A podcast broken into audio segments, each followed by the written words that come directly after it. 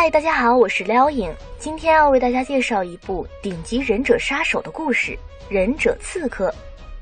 在神秘的东方古国，有一个历经千年的杀手组织，世人将其称之为九族。组织专门从世界各地收养孤儿，再通过各种残酷的训练，将他们培养成武术高强的忍者。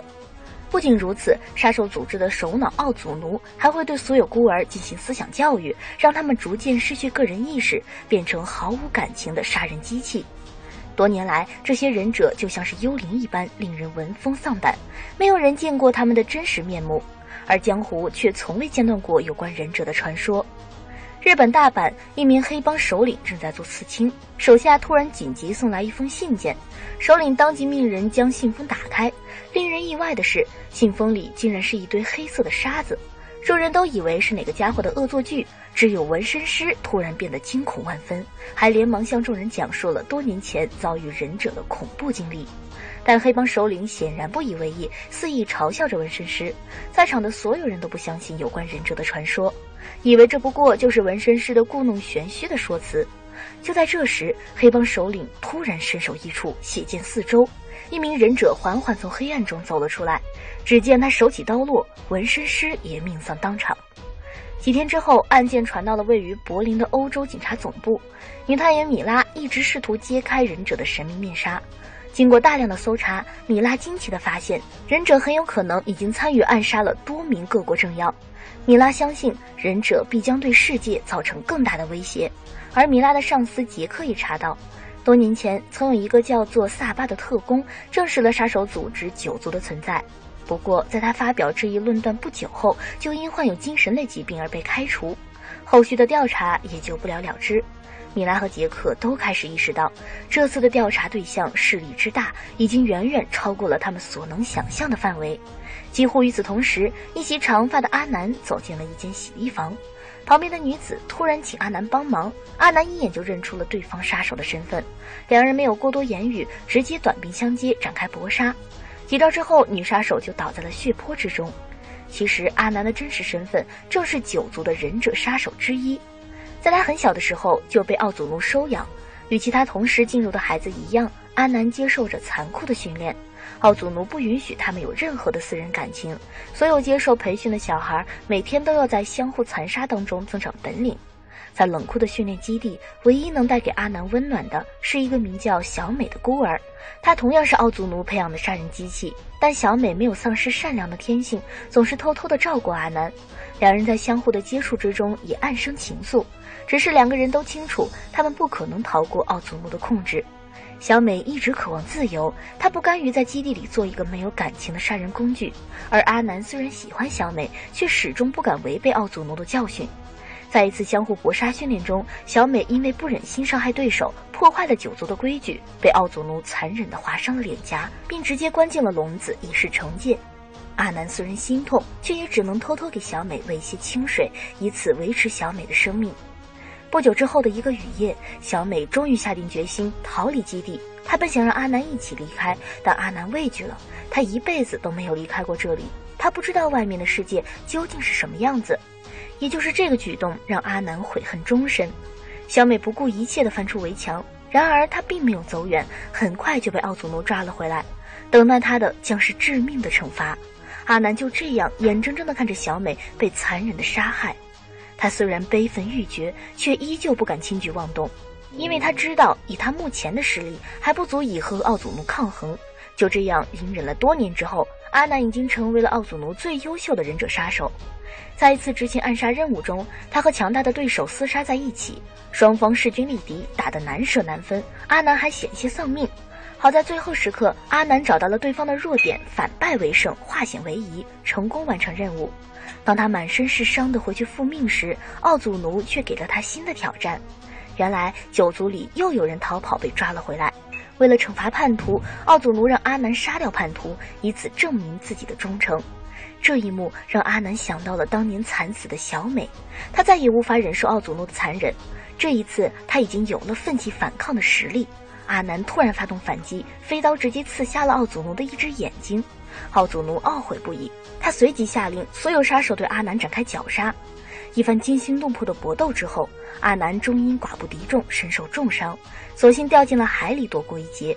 从此以后，阿南就成了九族的叛徒，被忍者追杀的首要目标。洗衣店的女杀手正是奥祖奴手下的忍者。另一边，米拉的调查还在继续。他找到萨巴的住所，从萨巴夫人的口中得知，萨巴在两年前就神秘遇害了。从萨巴留下来的一个铁盒中，米拉发现了大量关于忍者刺客的文件资料。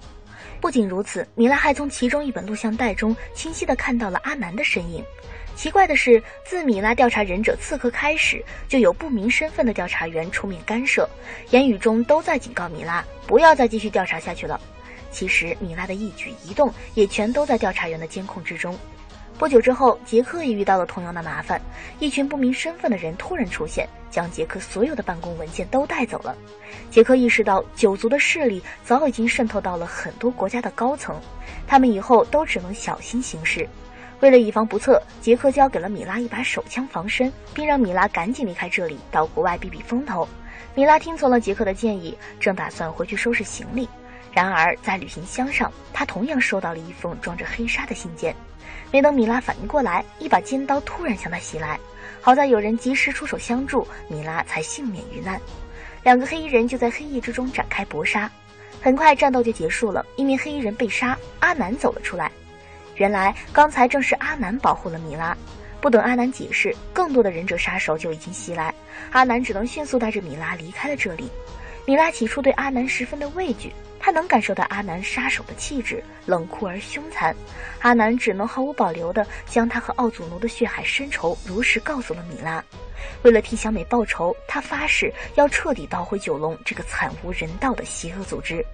不久之后，米拉主动联系杰克，因为米拉知道光靠阿南的力量显然无法与强大的忍者刺客对抗，所以他希望借助国际刑警的力量将忍者刺客一网打尽。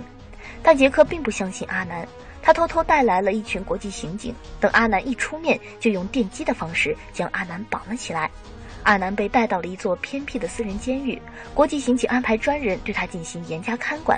米拉为此和杰克当众吵了起来。他认为是杰克出卖了阿南，没想到杰克告诉米拉，他只是奉命行事。国际刑警内部已经被奥祖龙的势力收买，他只能服从命令，再伺机而动。杰克偷偷交给米拉一个追踪器，以便出现危险时，国际刑警可以随时找到米拉。就在这时，监狱的灯突然全部熄灭，米拉知道危险已经来临。果不其然，没等警察做出反应，一群忍者刺客突然从天而降，对警察展开了屠杀。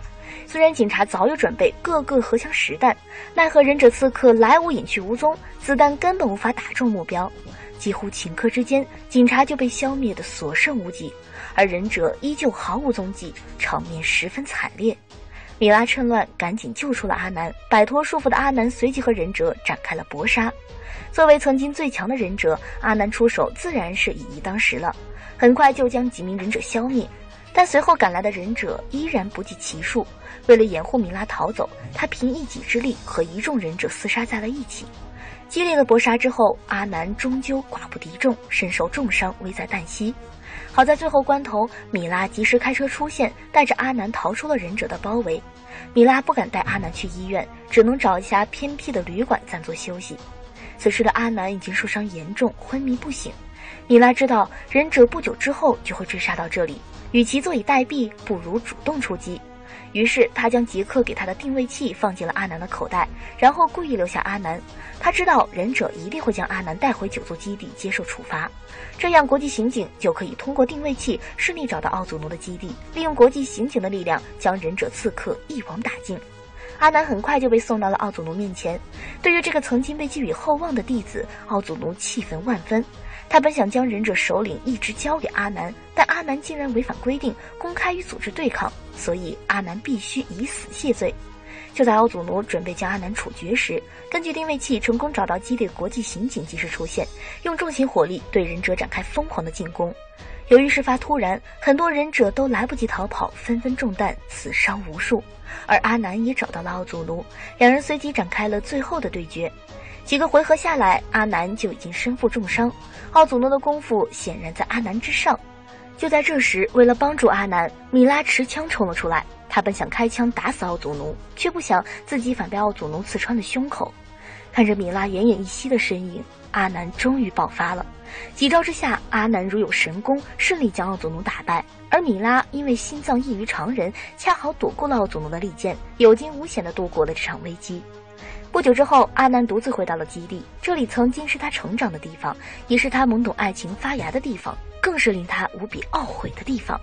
只是此时，这里已经满目疮痍，完全没有了当年的热闹景象。阿南独自站在墙头，眺望着远方。远处层峦叠嶂的山岭，让他想到了曾经的种种，内心再次升起了无限的感慨。《忍者刺客》是一部上映于2009年的好莱坞动作电影。作为一部带着探索东方文化意味的电影，本片无疑将神秘的日本忍者进行了一番艺术加工。且不论电影是否如实反映了日本的忍者文化，但从电影的动作场面而言，可谓是潇洒凌厉，异常出彩呢。就是放在十多年后的今天，依然能够让人眼前一亮。对忍者感兴趣的朋友，也是值得一看的。好啦，今天的电影就介绍到这里，我们下期再见，拜拜。